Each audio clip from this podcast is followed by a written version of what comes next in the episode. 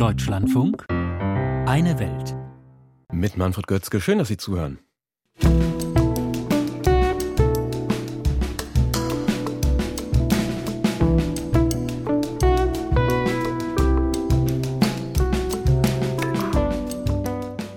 Ein Friedensabkommen zwischen Saudi-Arabien und Israel. Das lag vor dem Terrorangriff der Hamas in greifbarer Nähe und war dem verfeindeten Iran, einem der Hauptunterstützer von Hamas, ein Dorn im Auge. Heute Vormittag wurde bekannt, dass Saudi-Arabien die Friedensgespräche mit Israel stoppt. Ist die arabisch-israelische Normalisierung jetzt Geschichte? Darüber berichten wir gleich. Außerdem schauen wir nach Australien. Die Bürger haben heute über eine Verfassungsänderung abgestimmt. Die soll den indigenen Australiern mehr Mitsprache in der Politik geben. Und wir blicken nach Ecuador. Im Land der Kartelle steht an diesem Sonntag die Präsidentschaftswahl an.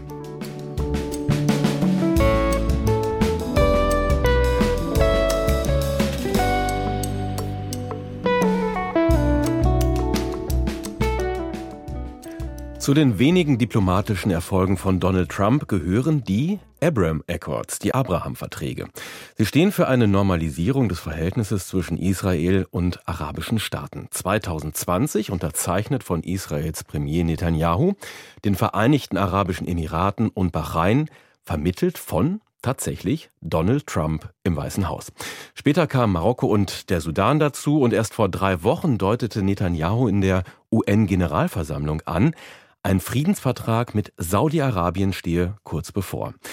Viele Beobachter sehen genau diesen potenziellen Friedensvertrag als eine Ursache für den Terrorangriff der Hamas, die ja vom Iran unterstützt wird und das Islamistenregime im Iran wollte eine solche Normalisierung unbedingt verhindern. Ja, und offensichtlich hatten Iran und Hamas Erfolg. Saudi-Arabien hat die Gespräche über eine Normalisierung jetzt gestoppt. Bleibt es dabei? Doris Simon berichtet aus Washington. Ein neuer Nahe Osten, ein weitreichender Frieden in der Region. Es ist nicht mal ein Monat her, dass Israels Premierminister Benjamin Netanyahu sein Land an der Schwelle zu einem historischen Frieden mit Saudi-Arabien sah. Unverzichtbar dabei die Vereinigten Staaten. An historic peace between Israel and Saudi Arabia. The United States of America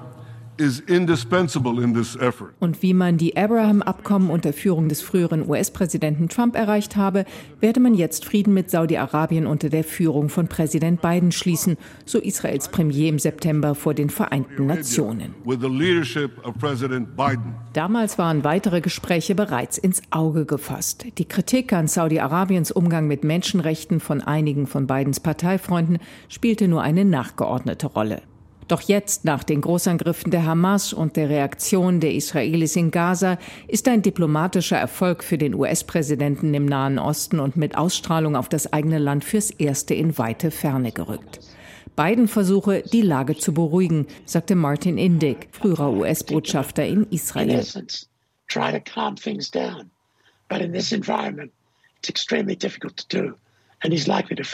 Aber in der aktuell extrem schwierigen Lage werde der US-Präsident damit keinen Erfolg haben, so der Nahostexperte.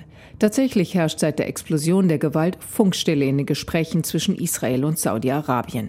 Die offizielle Reaktion des Königreichs auf die Angriffe der Hamas mit über 1000 Toten klang fast wie in alten Zeiten. Saudi-Arabien habe immer gewarnt vor einer explosiven Situation infolge der anhaltenden Besatzung und des Entzugs der legitimen Rechte des palästinensischen Volkes.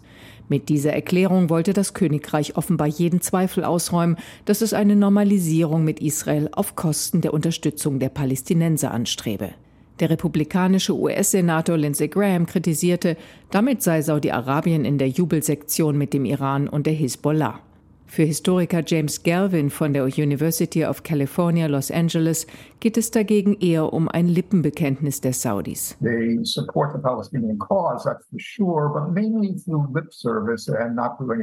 Lippenbekenntnisse hätten schon immer die Haltung des Königreichs zur palästinensischen Frage bestimmt, sagte Galvin im Sender CNA.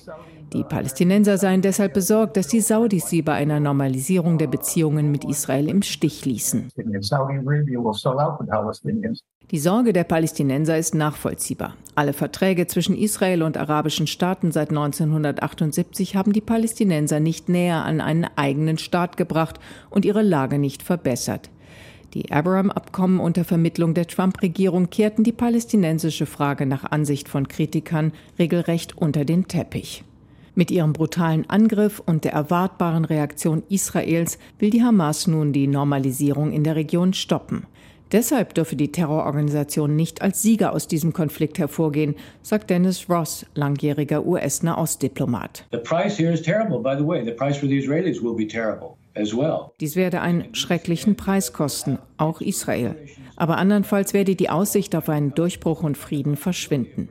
Wenn Hamas und alles, wofür die Terrororganisation stehe, dagegen jetzt diskreditiert würden, dann hätten diejenigen eine Chance, die eine andere Zukunft im Nahen Osten wollten. Ross schließt einen Durchbruch zwischen Israel und Saudi-Arabien nicht aus, nach der aktuellen Eskalation. Auch der frühere US-Verteidigungsminister Leon Panetta forderte, an einer Normalisierung zwischen Israel und Saudi-Arabien festzuhalten. Absolutely. Absolutely. I think we still have to focus on how are we going to resolve wir müssen uns auf eine Lösung im Nahen Osten konzentrieren, sagte der frühere US-Verteidigungsminister im Sender CNN. Darauf, wie Palästinenser, Israelis und Araber zusammenleben können. Die US-Regierung dürfte erwartet haben, dass der Iran oder mit ihm verbundene Terrororganisationen jeden Fortschritt in den Gesprächen zwischen Riad und Jerusalem torpedieren würden, so wie auch die Normalisierung und Befriedung des israelisch-arabischen Verhältnisses insgesamt. Die USA hätten aktiv an besseren Beziehungen zwischen Saudi-Arabien und Israel mitgewirkt, sagte US-Außenminister Tony Blinken. Hamas, Hisbollah und der Iran seien dagegen. We've been actively working on trying to help uh, Israel and Saudi Arabia normalize their relations. Now, who's opposed to that? Hamas, Hezbollah, Iran. So, I think that speaks volume. Für den US-Außenminister spricht das Bände. Blinken hatte in diesem Monat eigentlich eine Reise in den Nahen Osten geplant, mit Zwischenstopps in Israel, Saudi-Arabien und in Marokko. Was übrig blieb, war ein Krisentrip nach Israel und Jordanien. In Marokko hatte der US-Außenminister an einem Treffen des Negerforums teilnehmen wollen. Seit letztem Jahr sprechen in diesem Format Spitzendiplomaten aus Bahrain, Ägypten, Israel, den Vereinigten Arabischen Emiraten und den USA über eine verbesserte arabisch-israelische Zusammenarbeit und über bessere Bedingungen für die Palästinenser. Auch in diesem Forum dürfte vorerst nun Funkstille herrschen. Die von den USA vermittelte arabisch-israelische Normalisierung liegt vorerst auf Eis. Doris Simon berichtete aus Washington.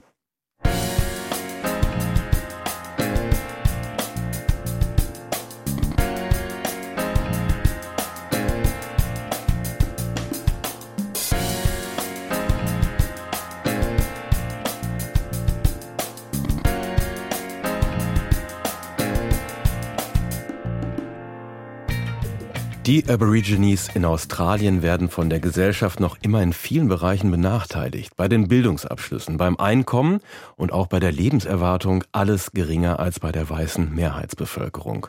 Nun könnte sich eventuell was daran ändern, denn heute stimmten die Australier in einem historischen Referendum über einen neuen Verfassungszusatz ab. Der soll die indigene Bevölkerung Australiens anerkennen und es soll ein Gremium geschaffen werden, das das Parlament unverbindlich berät, und zwar in allen Belangen, die die Aborigines betreffen. Das Referendum ist eines der zentralen Wahlversprechen der Labour-Regierung von Anthony Albanese. Gerade eben erst haben die Wahllokale in Australien geschlossen und unsere Korrespondentin Jennifer Johnston begleitet das Ganze an der Westküste in Perth. Frau Johnston, ähm, gibt es schon erste Hochrechnungen? Ja, ich bin hier auf einer Wahlkampfveranstaltung der Ja-Seite, die also das Referendum wollten, dass es zu einem Erfolg führt. Und hier sind alle ziemlich äh, pessimistisch und enttäuscht, weil die Hochrechnungen zeigen, dass das Referendum wohl äh, nicht durchkommen wird. Das ist, äh, ja, Voice to Fail steht hier überall. Also Bisher stimmen ungefähr 60 Prozent dagegen und nur 40 Prozent dafür von der Gesamtbevölkerung. Und alle Bundesstaaten Stand jetzt haben mit Nein gestimmt. Und da es bei diesem Referendum für die Verfassungsänderung eine doppelte Mehrheit braucht, sieht es derzeit so aus, als ob das Referendum scheitern wird. Doppelte Mehrheit heißt Mehrheit sowohl von der Bevölkerung als auch von den Bundesstaaten. Und an den Bundesstaaten wird es, wie es derzeit aussieht, definitiv scheitern. Das ist ein sehr klares Ergebnis oder mögliches Ergebnis. Wie erklären Sie sich das? Die Stimmung ist hier in den letzten Wochen hat sich immer weiter aufgeheizt und es hat sich gezeigt, dass einfach sehr viele Menschen dagegen sind. Ich habe hier, wenn ich mit den Menschen gesprochen habe, viel das Argument gehört, die Indigenen, die nehmen uns unser Land weg. Das sagen hier gerade viele Farmer, die hier zum Beispiel früh ähm, mit 17 ist einer hierher gekommen, ist jetzt sehr, sehr erfolgreich hier und die haben einfach Angst, dass äh, sie wieder etwas verlieren könnten. Dann sagen andere, dieses Referendum spaltet unser Land in Indigene und Nicht-Indigene. Entschuldigung. Und dann gibt es auch einige, die sagen, das wird einfach zu sehr, sehr viel Bürokratie führen und sehr viel Geld kosten. Und daher sind sie dagegen, gegen diese Verfassungsänderung. Es sollte ja ein Beratungsgremium geschaffen werden. Was hätte das leisten können und was nicht? Das ist es, genau. Es ist nur ein beratendes Gremium. Es, ist kein, es gibt keine bindenden Entscheidungen, die getroffen werden. Von daher haben viele gesagt, warum kann man dafür nicht stimmen? Aber trotzdem gibt es eine große Mehrheit, die eben dagegen ist. Es hätte trotzdem viel verändern können, weil, entschuldigen Sie, weil es hätte viel verändern können, weil das erste Mal die Menschen, die Indigenen selbst angehört worden wären. Das heißt, man hätte ihnen zugehört, sie hätten das Parlament, die Abgeordneten beraten können. Und das hätte in der Hoffnung zu besseren Ergebnissen geführt, weil jetzt wird oft über die Indigenen gesprochen, anstatt mit ihnen. Und viele Studien zeigen, dass man zu besseren politischen Entscheidungen und Ergebnissen kommt, wenn man mit den Menschen spricht. Das heißt, für die Indigenen wäre das schon sehr wichtig gewesen. Also da gab es auch eine ganz klare, eindeutige Mehrheit. Für die Indigenen wäre das sehr wichtig gewesen. Umfragen zeigen, dass 80 Prozent der Indigenen dafür gewesen wären, dass es erfolgreich wird. Das zeigt aber auch nicht alle Indigenen waren dafür. Es gab auch unter den Indigenen Stimmen, die gesagt haben, die Voice, ja, also dieses Gremium, das Beratende, das ist zwar gut und schön, aber das reicht nicht. Wir brauchen mehr. Wir brauchen einen Vertrag, den zum Beispiel andere Länder wie Neuseeland oder Kanada haben, zwischen der Regierung und den Indigenen. Es braucht einfach mehr. Aber jetzt ist es noch nicht mal so weit gekommen, wie es derzeit aussieht, dass die Indigenen in der Verfassung anerkannt werden. In der jetzigen australischen Verfassung von 1901 werden sie mit keinem Wort erwähnt, obwohl sie selbst sagen, wir Indigenen, wir leben hier seit rund 65.000 Jahren. Was offenbart das über die australische Gesellschaft?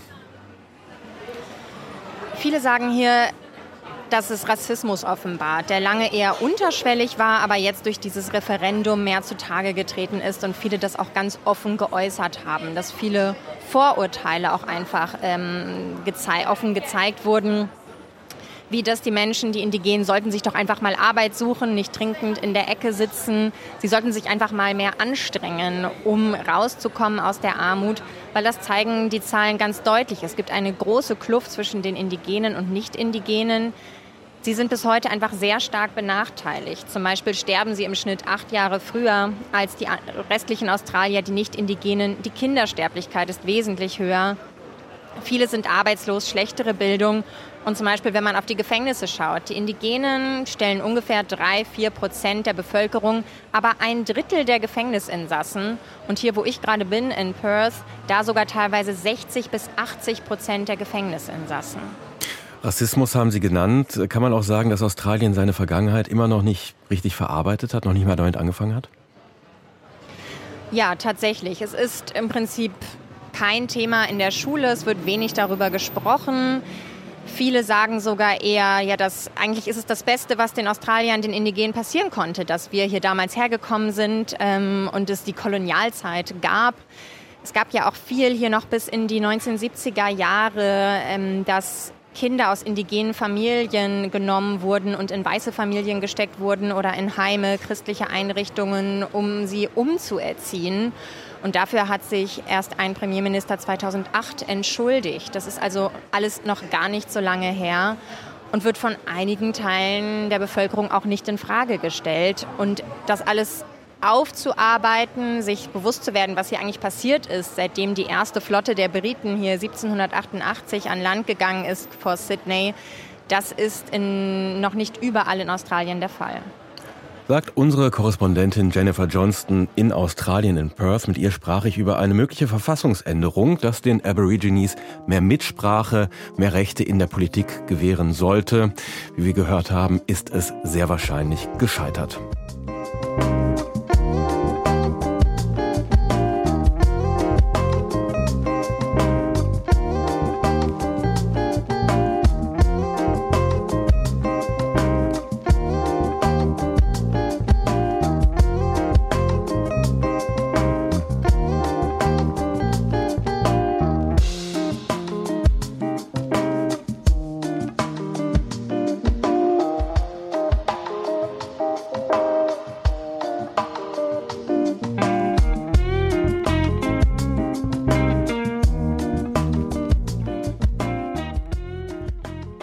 Wie gefährlich Ecuador für Politiker ist, die gegen Drogenkartelle vorgehen. Das wurde im August klar. Ein Kandidat für die Präsidentschaftswahl wurde ermordet, weil er Korruption und Drogenhandel bekämpfen wollte. An diesem Wochenende läuft in Ecuador die Stichwahl und sie wird auf jeden Fall ein Novum mit sich bringen. Entweder bekommt das Land die erste Präsidentin oder den jüngsten Präsidenten.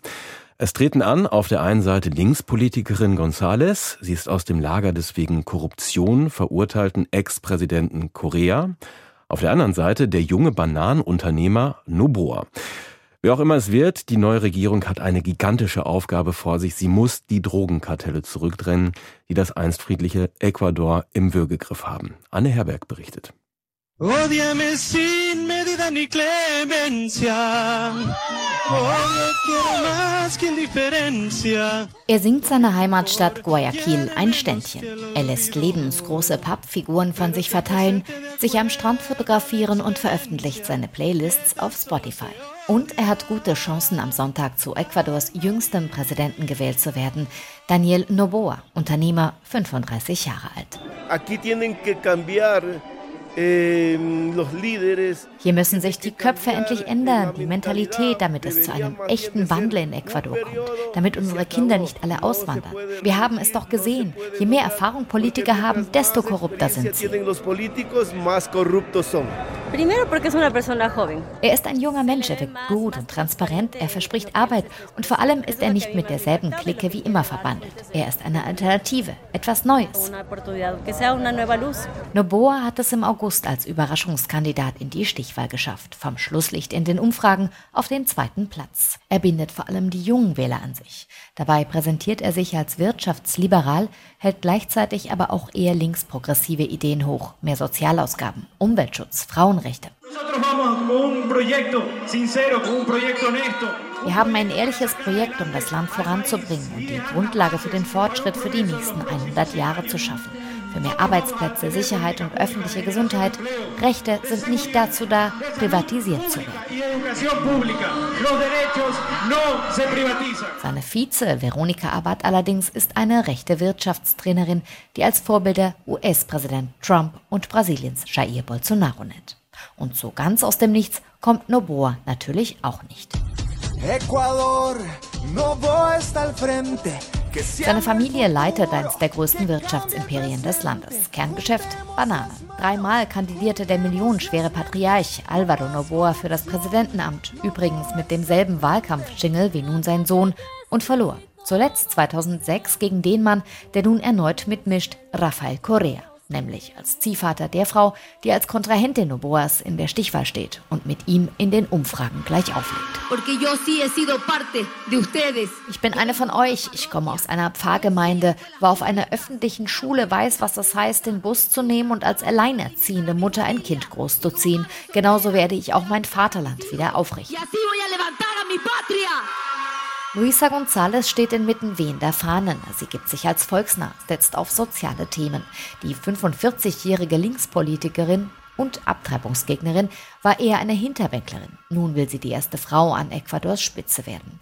Dass Rafael Correa ihr engster Berater und Mentor ist, ist für sie Fluch und Segen zugleich. Der Ex-Präsident, der seit Ende seiner Amtszeit in Belgien lebt, spaltet das Land. Für die einen ist er der Einzige, der Ecuador Stabilität und wirtschaftliche Prosperität bescherte, für die anderen ein autoritärer und korrupter Regent, der nun versucht, über seine Kandidatin González sein eigenes Comeback zu planen. Der politische Analyst Jacobo Garcia Ella no es ohne den Correismo ist González nichts. Der Correismo ist ein sehr personalistisches Projekt. Es ist klar, dass Correa sie aus Loyalitätsgründen ausgewählt hat, um gemeinsam die nächste Regierung zu koordinieren. González muss also ihrerseits beweisen, dass sie auch ohne Correa kann, ein eigenes Profil hat. Auf der anderen Seite profitiert sie natürlich davon zu sagen, wir haben Erfahrung. Das ist wichtig in einem schwierigen Moment wie diesem Denn Ecuador, das lange Zeit als recht friedliches und stabiles Land in Südamerika galt, steckt in seiner tiefsten Krise. Mit wirtschaftlicher Rezession, zunehmender Armut und Ungleichheit, vor allem aber einer brutalen Welle der Gewalt. Der Mord an Präsidentschaftskandidat Fernando Villavicencio im August überschattete den Wahlkampf. Der Politiker und Journalist hatte zuvor wiederholt die Verquickung von Staat und organisierter Kriminalität angeprangert. Die mutmaßlichen Täter wurden verhaftet und vergangenes Wochenende tot im Gefängnis aufgefunden. Ein weiterer Schock. Beide Kandidaten González und Noboa haben erklärt, die Gewalt eindämmen zu wollen. Moboa tritt demonstrativ in kugelsicherer Weste auf. Ein wirkliches Konzept zur Bekämpfung der organisierten Kriminalität und Korruption im Land haben jedoch beide nicht vorgelegt kritisiert der Ingenieur Marco Martinez. Das schlimmste Problem ist, dass niemand wirklich etwas für die Sicherheit tun will. Es gibt niemanden, der dem, was in den Gefängnissen, in den Institutionen, auf unseren Straßen passiert, etwas entgegenzusetzen hat. Wir befinden uns in einem totalen Niedergang. Wie Marco Martinez geht das vielen. Laut Umfragen ist gut die Hälfte der Wähler noch unentschieden wen und ob sie überhaupt wählen soll bei dieser Abstimmung, die vorgezogen wurde, nachdem der noch amtierende und völlig diskreditierte Präsident Guillermo Lasso einer Amtsenthebung zuvorkam und Neuwahlen ausrief. Die Bevölkerung ist erschöpft, die Menschen wollen ihre Ruhe haben, sagt der politische Analyst Jacobo Garcia. Demokratiemüdigkeit, so würde ich die Stimmung beschreiben. Es gibt eine allgemeine Unzufriedenheit mit der Politik und die Leute haben auch genug von diesem Wahlkampf. Sie wollen, dass endlich jemand damit beginnt, ihre Probleme zu lösen. Ja, und die sind angesichts der Macht der Kartelle massiv. Anne Herberg berichtete über die Präsidentenwahl in Ecuador.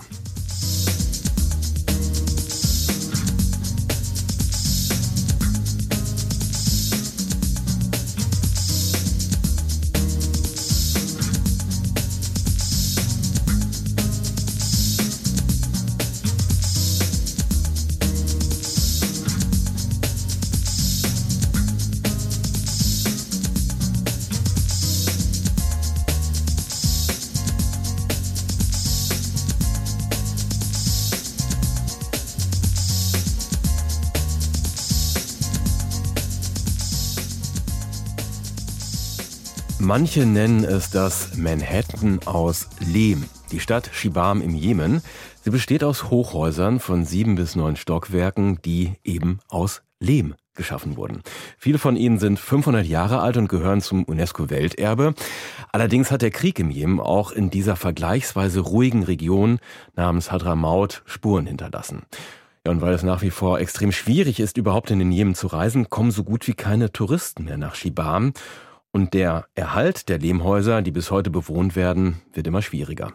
Unsere, unserer Korrespondentin Anne Almeling ist es gelungen, in den Jemen zu reisen und sie hat die historische Hauptstadt des Hadramaut, Shibam, für uns besucht.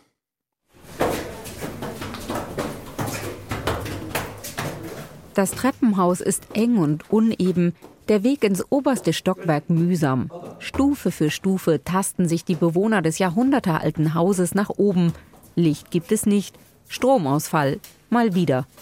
Dafür ist es angenehm kühl und das, obwohl draußen 40 Grad herrschen. In diesen Lehmhäusern sind die Temperaturen nicht so hoch. Egal wie heiß es draußen ist, drinnen kann man es besser aushalten. Die Gebäude haben Lüftungsschächte. Die Luft zirkuliert im ganzen Raum und so strömt kühle Luft herein. Das schmale quadratische Haus von Mohammed Khamis Hawa und seiner Familie hat sieben Stockwerke und genauso viele Zimmer. Sie werden von Geschoss zu Geschoss kleiner und sind nur spärlich eingerichtet. Zerschlissene Teppiche und ein paar dünne Matratzen bieten den einzigen Komfort. Vom einstigen Glanz der ehemaligen Hauptstadt der Region Hadramaut im Osten des Jemen ist nicht viel übrig geblieben.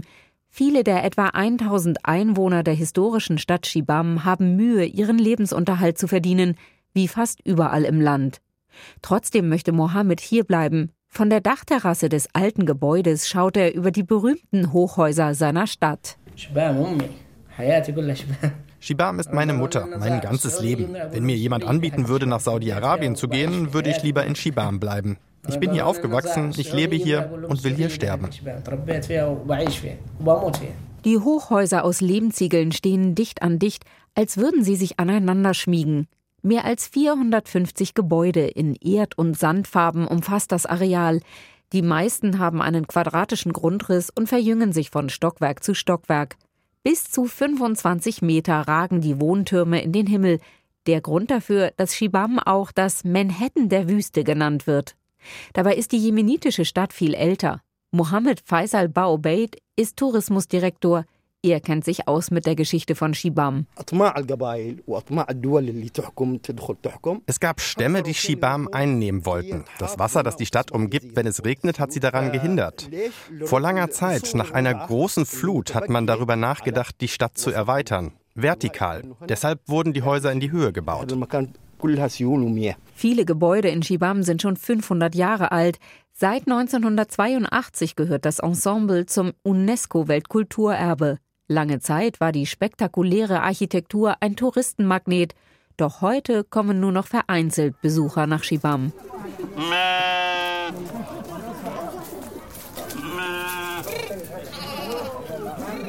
In den schmalen Gassen zwischen den Häusern bahnen sich Schafe den Weg in ihren Stall. Die unteren Stockwerke sind hier den Tieren vorbehalten. So ist es in der Stadt seit Jahrhunderten üblich. Die Einwohner von Shibam züchten Schafe, arbeiten auf den Feldern in der Umgebung oder als Tagelöhner. Armut, Arbeitslosigkeit und Analphabetismus sind im Jemen weit verbreitet. Der ehemalige Langzeitherrscher Ali Abdallah Saleh nutzte die Einnahmen aus der Erdölförderung nicht für den Bau von Straßen, Schulen und Krankenhäusern, sondern kaufte sich lieber die Gunst seiner politischen Gegner, bis er im Jahr 2017 erschossen wurde. Seit Jahren kämpfen verschiedene Bevölkerungsgruppen vor allem im Norden und Süden des Landes um die Macht und die Ressourcen. Der Jemen gilt schon lange als das am wenigsten entwickelte Land der arabischen Welt. Die Häuser in Shibam erinnern daran, dass das früher anders war. Fünf Jahrhunderte haben sie bereits überstanden, aber heute haben die Bewohner Mühe, die Häuser zu bewahren. Wir haben in der Tat viele Herausforderungen, vor allem klimatischer Art. Eigentlich profitieren die Bewohner der Stadt von den saisonalen Regenfällen, aber jetzt regnet es erschreckend viel. Das hat Folgen für die Stadt, denn sie ist aus Lehm gebaut. Sie muss ständig saniert werden und das erfordert den Einsatz von Organisationen. Wir, die Einwohner von Shibam, wollen die Stadt erhalten, nicht nur für uns, sondern für die ganze Welt. Internationale Initiativen halfen in der Vergangenheit dabei, die Gebäude mit Hilfe von Lehm, Holz und Kalk zu restaurieren und zu bewahren. Auch Deutschland beteiligte sich daran. Doch für den dauerhaften Erhalt der Hochhäuser mangelt es an Geld und an Touristen.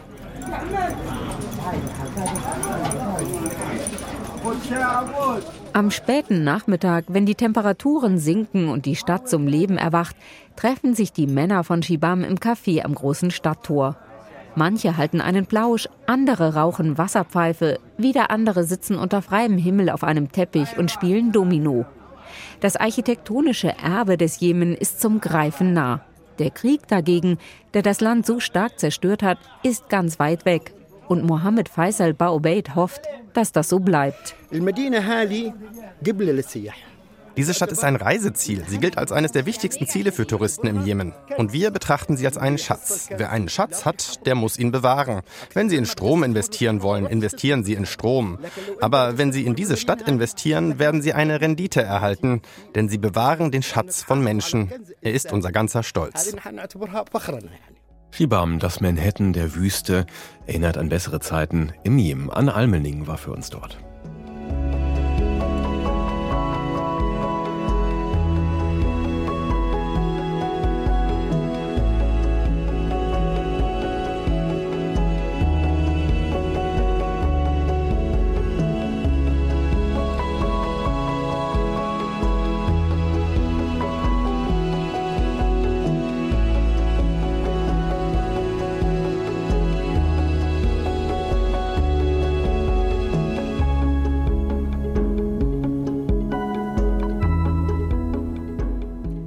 Und das war eine Welt an diesem Samstag. Ich bin Manfred Götzke. Danke fürs Zuhören.